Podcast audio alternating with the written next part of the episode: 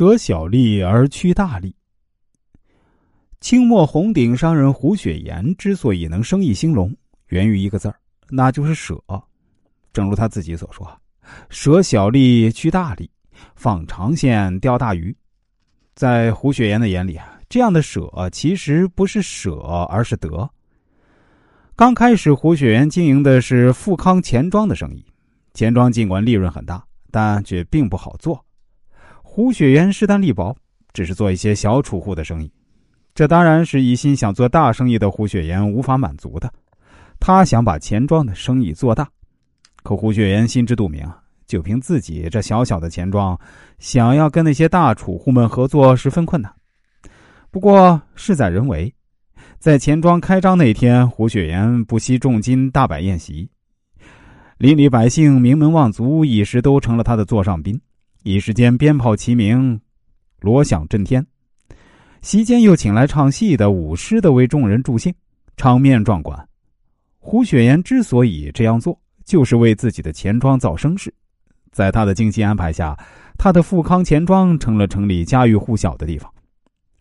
胡雪岩的第一步算是迈出去了，接下来该如何盘算呢？宾客都走之后，胡雪岩陷入沉思之中。在他看来，做生意第一步最重要，要么谋名，要么取利。开头第一步走好了，以后的生意会越做越大。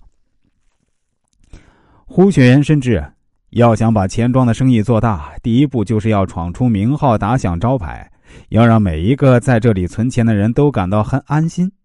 有利可图才行，名气不是唾手可得的。对于目前的胡雪岩来说，资金少、人脉薄，想要让自己钱庄有名气，任重而道远。如何让这些人都能放心的把钱存到自己的钱庄里呢？苦思冥想后，他决定用钱来为自己开路。于是，他马上写出一份名单，然后吩咐总管说：“你到钱庄里。”为这十六个人立十六个存折，每个存折存银二十两，一共三百二十两。这钱挂在我的账上。总管听胡雪岩这么一说，目瞪口呆，半晌没说出话来。胡雪岩当然知道总管为何这般诧异啊！别说是总管，此时不管是谁都无法理解他的做法。这可是一次极大的冒险。天底下做生意的都会经历先赔不赚的事儿。况且啊，这些钱对于目前来说并不是一笔小数目。可是啊，如今的现实是，只要能够把这些储户拉拢过来，那么日后他们就一定会照顾自己的生意，到时候也就是自己大展拳脚之时了。于是他拍拍总管的肩膀，语重心长的说：“不要如此惊诧，我自有分寸，你只管照办就是，立即就去，越快越好。”待总管把十六个存折手续办好送过来之后，胡雪岩拿在手里，才向总管解释自己为何这样做。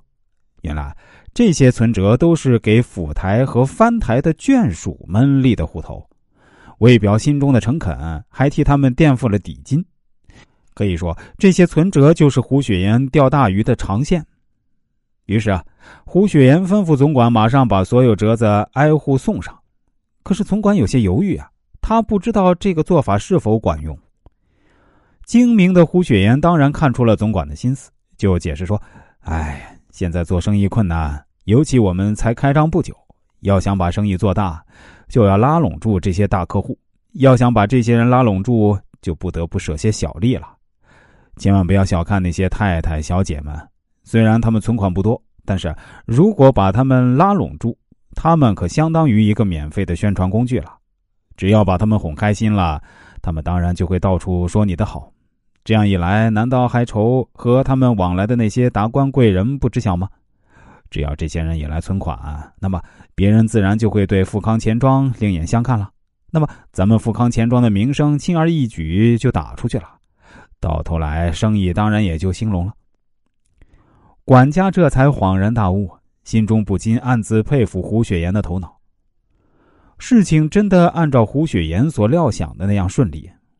就在管家把那些存折送出去没几天，几个大户头都跑来存钱。眼看大客户都跑去胡雪岩的钱庄存钱，其他钱庄的老板都大惑不解。他们不明白为何一个刚刚开业的钱庄竟然会引来那么多腰缠万贯的达官贵人们。对于胡雪岩这样的聪明人来说，他绝对不会把宝全部压在达官贵人的身上。在他看来，达官贵人即使再怎么有钱，相对于所有百姓的钱来说，也算不了什么。光凭这些人的生意是远远不够的，要想把生意彻底做大做强，还要依靠百姓。虽然他们钱没多少，但是他们的人数多。倘若把这部分人的钱累积起来，数目也很大。更重要的是，在这些小人物中，有些人虽然寂寂无名，但是由于他所处的特殊位置，往往会在自己办事情的时候派上用场。如果有了这些人的帮助，以后一旦自己遇到什么坎儿，这些人一定会出手相助的。